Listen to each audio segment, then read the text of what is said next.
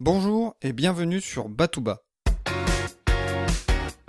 Ensemble, redécouvrons les bases de la culture générale avec enthousiasme et simplicité.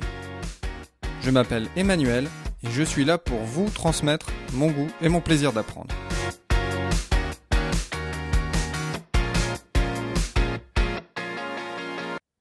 Le but d'une encyclopédie est de rassembler les connaissances éparses sur la surface de la Terre, d'en exposer le système général aux hommes avec qui nous vivons, et de les transmettre aux hommes qui viendront après nous, afin que les travaux des siècles passés n'aient pas été des travaux inutiles pour les siècles qui succéderont, que nos neveux, devenant plus instruits, deviennent en même temps plus vertueux et plus heureux, et que nous ne mourions pas sans avoir bien mérité du genre humain.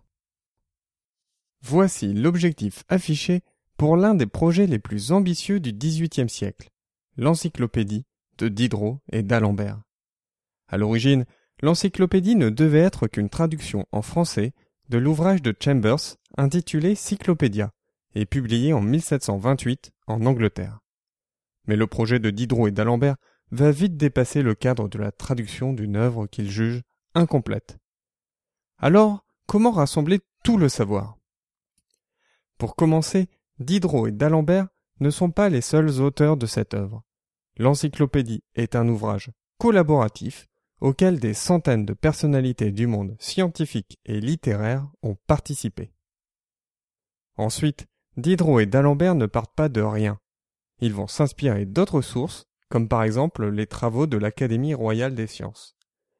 Surtout, ils vont s'inspirer du philosophe du XVIe siècle Francis Bacon pour un élément structurant, l'arbre des connaissances humaines. Dans l'encyclopédie, l'arbre repose sur un tronc qui est l'entendement, et l'entendement est divisé en trois branches. La mémoire, d'où découle l'histoire, la raison, d'où découle la philosophie, et l'imagination, d'où découle la poésie. Ainsi, bien que l'encyclopédie soit organisée de façon alphabétique, un système de renvoi permet de faire du lien entre les connaissances organisées en arbres. Mais la complexité de la tâche ne réside pas seulement dans la réalisation de l'œuvre, mais aussi dans son côté subversif.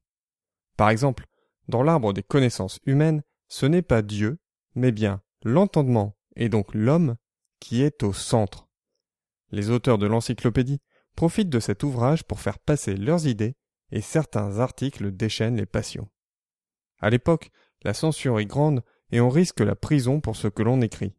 D'ailleurs, Diderot en a pleinement conscience puisqu'il est lui-même passé par la case prison pour son ouvrage Lettres sur les aveugles à l'usage de ceux qui voient.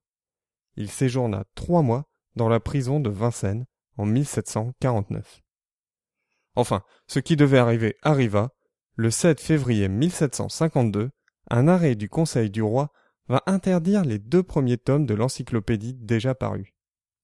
La publication va être réautorisée en 1753, puis à nouveau interdite en 1759.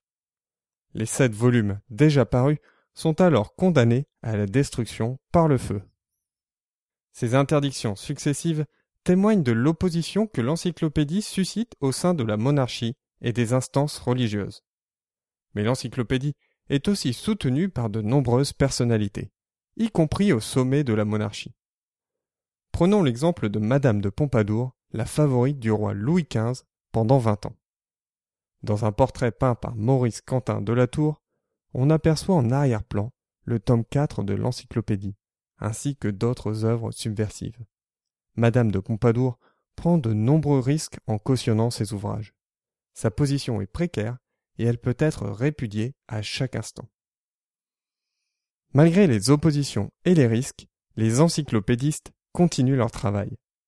L'encyclopédie comptera au final 28 volumes, 17 textes et 11 planches, et sa publication s'étendra sur plus de 20 ans, de 1751 à 1772. Aujourd'hui encore, l'œuvre pharaonique que représente l'encyclopédie reste le symbole du siècle des Lumières. Je vous dis à dimanche prochain. D'ici là, restez enthousiastes, prenez soin de vous et de ceux qui vous entourent.